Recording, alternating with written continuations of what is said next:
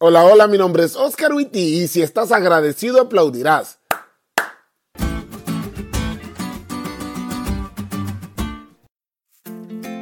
El 31 de diciembre mi esposa y yo veníamos viajando. Habíamos hecho unas compras en la ciudad y regresábamos al lugar en el que vivimos al culto de acción de gracias. Era un viaje de casi dos horas en carretera y como siempre hacemos con Esther, antes de salir oramos para pedirle a Dios que nos acompañara y nos cuidara de cualquier peligro. Por allá de las 4 de la tarde y faltándonos una media hora para llegar, escucho un estallido en el carro y veo por el vidrio del copiloto que algo sale volando. Frené y me orillé. ¿Qué crees? La llanta había explotado y lo que había visto que salió volando fue la tolva. Y para los que son como yo y no saben mucho de carros, la tolva es esa cosa que está pegada al carro arriba de la llanta. Bueno, era momento de cambiar la llanta. Traíamos la cajuela del carro llena de cosas, pero no es broma llena de cosas. Tuvimos que sacarlo todo, pero oh sorpresa, teníamos una llantita extra, pero no teníamos herramientas para ponerla.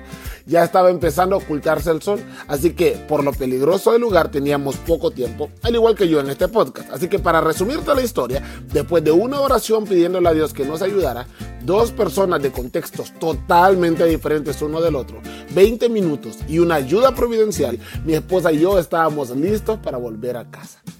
Cuando después de todo nos subimos a nuestro carro y vimos los dos carros adelantarse, nos quedamos viendo y sonreímos impactados y oramos con gratitud. Dios había escuchado nuestra oración y no podíamos más que orar con una oración llena de agradecimiento. Ayer Denise nos habló sobre la situación complicada que estaban pasando Daniel y sus amigos y cómo ellos llamaron al que sabe por medio de la oración. Yo hoy te voy a hablar de esa llamada.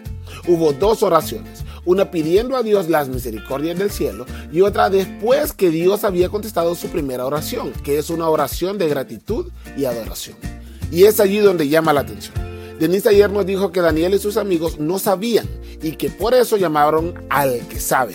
Pero todos sabemos que una cosa es llamar al que sabe y otra muy distinta es que el que sabe nos ayude. Porque bien puede decirte, eh, no. O peor aún, es tanto. Dios no les exigió nada, simplemente contestó su oración porque es bueno. Y al ver tanta bondad, no pudieron más que agradecer a ese Dios tan genial.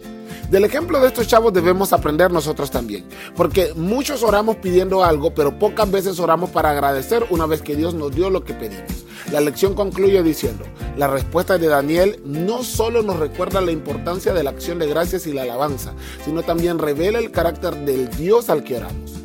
Dios es bueno lo vimos nosotros con nuestro carro el 31 de diciembre y lo vieron Daniel y sus amigos cuando el rey soñó.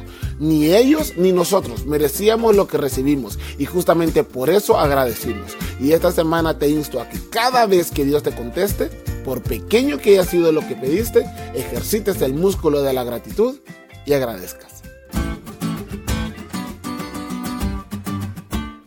¿Te diste cuenta lo cool que estuvo la lección? No te olvides de leerla y compartir este podcast con todos tus amigos. Es todo por hoy, pero mañana tendremos otra oportunidad de estudiar juntos.